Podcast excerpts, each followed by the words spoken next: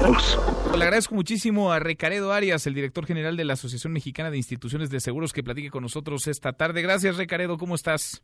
Bien, eh, Manuel, al contrario, gracias a ti. Es muy interesante estar contigo y tu público. Al contrario, muchas gracias por contestarnos el teléfono, gracias por platicar con nosotros, porque hay muchas dudas, pero una en lo particular me llama la atención y se repite cada vez con mayor frecuencia en redes sociales, en las sobremesas. ¿Cubren o van a cubrir, están cubriendo los seguros médicos el COVID-19, el contagio de coronavirus en nuestro país? Eh, Ahí este, te voy a dar la respuesta en dos fases. La primera es que eh, como una eh, enfermedad respiratoria está cubierto. eh, hay muy pocas compañías, muy pocas, este, representan muy poco de la eh, de las primas totales del mercado que tienen excluido eh, cuando se decreta por las autoridades epidemia y o pandemia. Pero reitero, son muy pocas y de hecho ya una compañía que es relevante en su tamaño eh, dijo que la va a cubrir. Entonces, pues estamos nosotros en estrecho contacto con las compañías para que den una definición al respecto, Okay. este, para que de esa forma, pues el 100% de todas las pólizas queden cubiertas, pero eh, son muy pocas las que hoy no lo cubren. Y aquí eh, la recomendación que nosotros hacemos a tu público es que por favor revisen sus pólizas, las condiciones generales, para que identifiquen si llegan a tener esta exclusión en su póliza. ¿Qué tendría que decir una póliza o, o qué tendría que preocuparle a quienes nos están escuchando si la revisan no encontrar en su póliza? Eh, mira, ahora por regulación eh, y sobre todo desde los cambios que vieron en la en la ley eh, que entró en vigor en 2015, eh, nosotros todas las eh, condiciones las tenemos que poner en este areal de 12 puntos y todas las exclusiones tienen que aparecer en bold, están resaltadas. O sea, todo lo contrario a Sí. ese mito De las de letras la chiquitas. letra chiquita. Sí, sí. Entonces, eh, que busquen donde dice exclusiones de la póliza o padecimientos no cubiertos y ahí en bold, en Arial 12 debe de aparecer cuáles son los padecimientos que no están cubiertos. Ok. Pero en la mayoría de los casos, hasta ahora, digamos, en nueve de cada diez pólizas se cubre el coronavirus, el COVID-19. Sí se cubre. 9.5. 9.5. sí. Está, ¿eh? está y, cubierto. y bueno, también es importante que este tu público, si tienen dudas, también tomen contacto con su agente o con aquel que les vendió la póliza.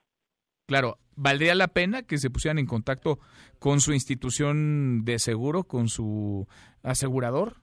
con, con su institución de seguros y o con su agente de seguros para que los asesoren y hagan la, la pregunta concreta además de revisar su, su póliza. Ok, a ver, cubre el COVID-19, el coronavirus y podría cubrir los padecimientos que de esta de este contagio se desprendieran también o tienen limitantes o dependerá de cada póliza.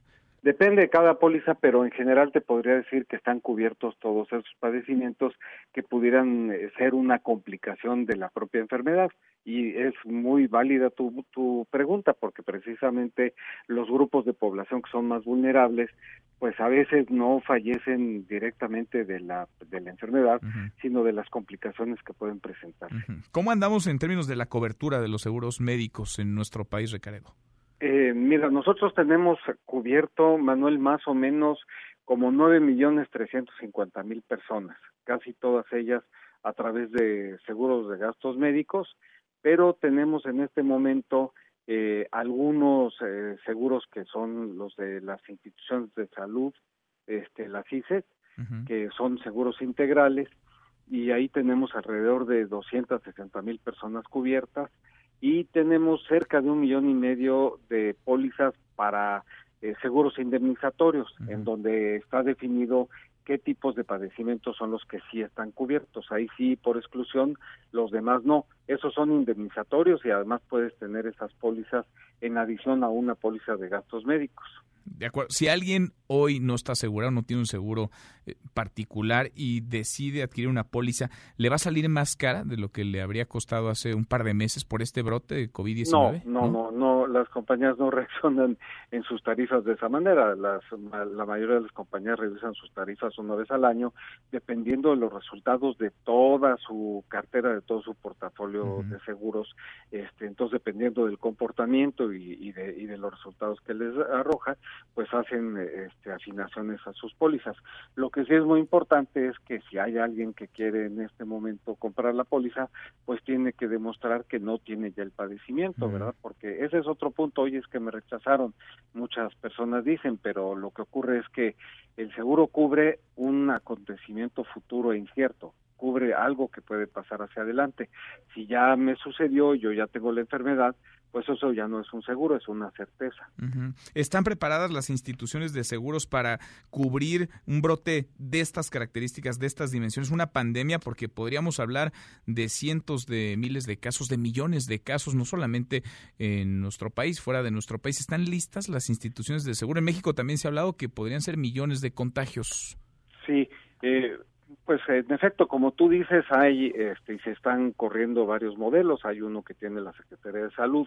Este nosotros estamos haciendo una estimación con modelos que nos dan datos parecidos a los del AH1N1 en donde demostramos que tuvimos toda la capacidad para cubrirlos, pero sí estamos este, preparados para atender a una cantidad mucho mayor de casos. Eh, ¿Millones incluso?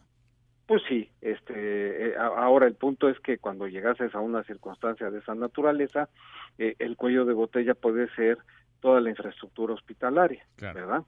En donde también eh, hay que tomar en cuenta toda la estadística que se nos está presentando, Manuel, en donde la mayor parte de las personas que adquieren la enfermedad y sobre todo que tiene un porcentaje de letalidad bajo, bastante bajo, menor que el de la influenza este la, el H1N1 que tuvimos, en, en donde pues las eh, autoridades de salud para prevenir más contagios están buscando que las personas se, se atiendan en su casa.